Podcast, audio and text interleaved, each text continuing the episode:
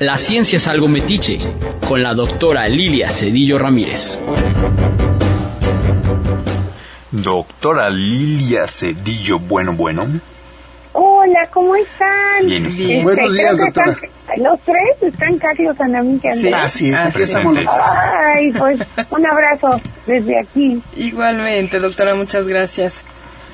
Y pues ya lista, lista para que platiquemos como, como todos los jueves. Hoy hablaremos otra vez sobre animalitos. De bichos. Sí, sí, sobre eso, para variar. Está bien, No, está es bien. que, aunque luego quiero cambiar, están surgiendo tantas noticias Ujú. y tantas cosas sobre el, el- el coronavirus, el, Sí. el Sí. COVID-19, que este, por más que quiero no hablar del tema, se hace como Sí, te necesario. obliga, te obliga. Es pertinente, sí, doctora, es sí, pertinente. sí, se obliga a hablar. Y bueno, hoy, hoy vamos a platicar de, de un tema que también está relacionado con, con este eh, coronavirus, pero que dejamos un tanto inconcluso la semana pasada. Nos faltó hablar de un término muy común que escuchamos que se llama pandemia. Así es. Ya habíamos dicho la semana pasada que era una epidemia, bueno, primero un brote epidémico, luego una epidemia, y bueno, ahorita pues ya la alerta es por una pandemia que puede ser causada por este COVID-19. Y bueno, la, el término pandemia como tal se refiere a la presencia de una enfermedad, en este caso infecciosa, al mismo tiempo en tres diferentes continentes por lo menos. Ya sabemos que tenemos cinco continentes.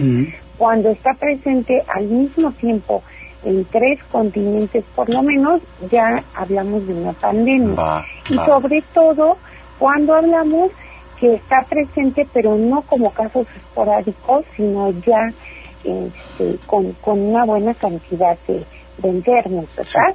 Y, y es lo que lo que ahorita puede pasar. Bueno, ya sabemos en Asia está el problema crítico ya en, en China y bueno, en algunos otros países del continente asiático.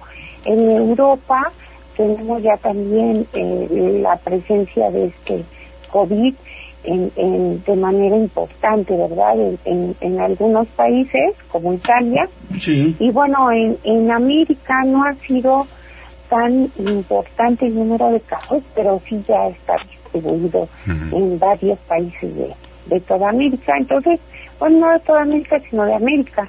Este, afortunadamente todavía hay países como el nuestro que, que todavía no llega. Hagamos votos para que no llegue o se tarde mucho tiempo en llegar, ¿verdad? Sí, Este, claro, que sí. no tenemos prisa, que lo tome con su debida calma el virus. Entonces, eh, eh, en ese momento ya se declara una pandemia, ¿verdad?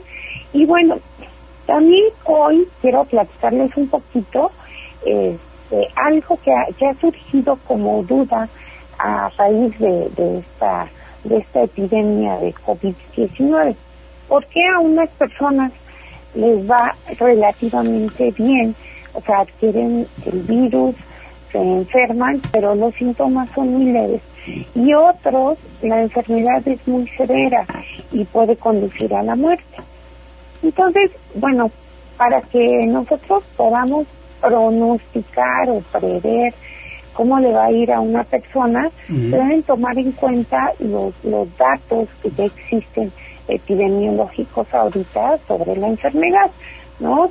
Y algunos de esos datos tienen que ver con características de la persona. Definitivamente tienen mucho que ver con la persona porque el virus es el mismo. O sea, el virus, el mismo virus, igual de virulento, igual de malofillo, que está infectando a todos. El entorno ambiental, cuando es en un- una misma región geográfica, pues es el mismo. Entonces no podemos hablar que dentro de la tríada ecológica haya cambios importantes relativos al ambiente o relativos al microorganismo. Entonces, ¿qué queda? Pues es la persona, ¿verdad? O sea, la persona que va a reaccionar distinto. Y algo que, que se sabe bien es que todos nosotros tenemos un sistema inmune diferente, que reacciona diferente ante agentes extraños o que nos puedan causar daño. Hay quienes tienen un sistema inmune muy, muy eficiente, que no se les va a uno. O sea, todo el tiempo están abusados, pendientes de que algo extraño y de eliminarlo muy rápidamente. Generalmente son personas que sabemos que estimulan ese sistema inmune, aún sin saberlo, ¿verdad? De manera intuitiva. Los que comen bien, los que duermen bien, los que no se estresan, los que hacen ejercicio, eh, todo eso, eh, los optimistas, ¿no? O sea, la gente que, que es muy positiva, ayuda a que su sistema inmune esté muy activo. Aquellos que sus glándulas, sistema hormonal, está funcionando perfectamente bien, este, pues su sistema inmune también va a estar funcionando bien. Pero hay personas que su sistema inmune no funciona tan adecuadamente porque ellos padecen además de otra enfermedad o, o bien porque su sistema inmune está disminuido por la edad, por ejemplo, hmm. porque acuérdense que hay un dicho que dice que todo por servir se acaba y acaba por no servir. Este, y, eso, se aplica al sistema inmune igualito. ¿sí? O sea, en la última etapa de nuestra vida, el sistema inmune ya empieza a decaer en cuanto a su funcionamiento y es lo que estamos viendo en las víctimas de COVID-19. Eh, una buena parte de, los que han fallecido son personas mayores y son personas que su sistema inmune ya no funciona adecuadamente, ¿verdad? Otro aspecto importante también es que son personas que tienen alguna otra enfermedad, lo que normalmente se llama comorbilidad. Por ejemplo, eh, están inmunosuprimidos porque tienen cáncer y están recibiendo quimioterapia, o están inmunosuprimidos porque tienen otra enfermedad como el SIDA que los inmunosuprime o son personas que son diabéticas, o son personas que tienen una enfermedad pulmonar, como la enfermedad pulmonar obstructiva crónica. Entonces, tienen otro factor predisponente, además de, de la edad y además de que el sistema inmune, por cuestiones naturales, no esté funcionando bien. Y bueno, otro dato epidemiológico también curioso de este COVID-19 es que está afectando poco a niños pequeños. Eso es bastante bueno porque los niños pequeños tampoco tienen un sistema inmune al 100%. Claro. Que apenas está madurando y demás. Aquí definitivamente pues lo que ayuda es, el aislamiento que generalmente en, en, China, que es de donde más datos se tienen, pues los niños no han acudido ni a las guarderías ni a las escuelas ni nada, y pues eso ayuda a controlar la, la diseminación del, del virus. Entonces, todos esos factores dependen de la persona, o sea, más que del virus, más que del medio ambiente. Y bueno, debemos todos recordar que hay que darle una manita a nuestro sistema inmune.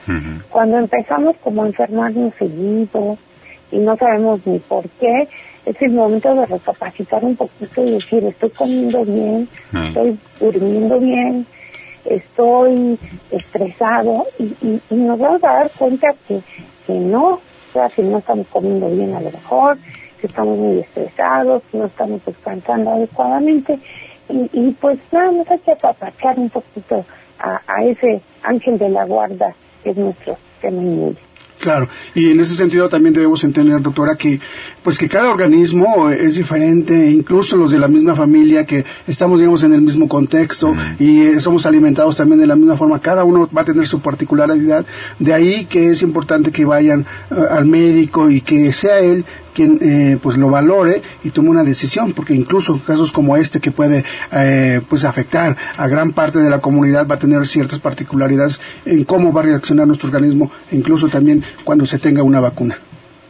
Efectivamente tiene mucha razón Carlos. Y de eso vamos a platicar la semana que viene porque por ejemplo hizo muy atinado su comentario o sea por qué en una misma familia hermanitos por ejemplo a uno le da, por decir, sarampión, y a otro le da tremendo.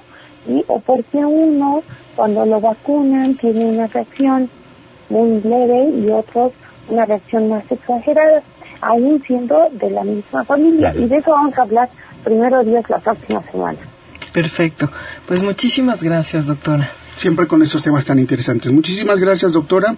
Le mandamos un abrazo y, por supuesto, estamos al pendientes de cualquier eh, cosa que, pueda surgir en torno más al, al COVID-19. Ay, perfectamente bien. Yo estaré lista.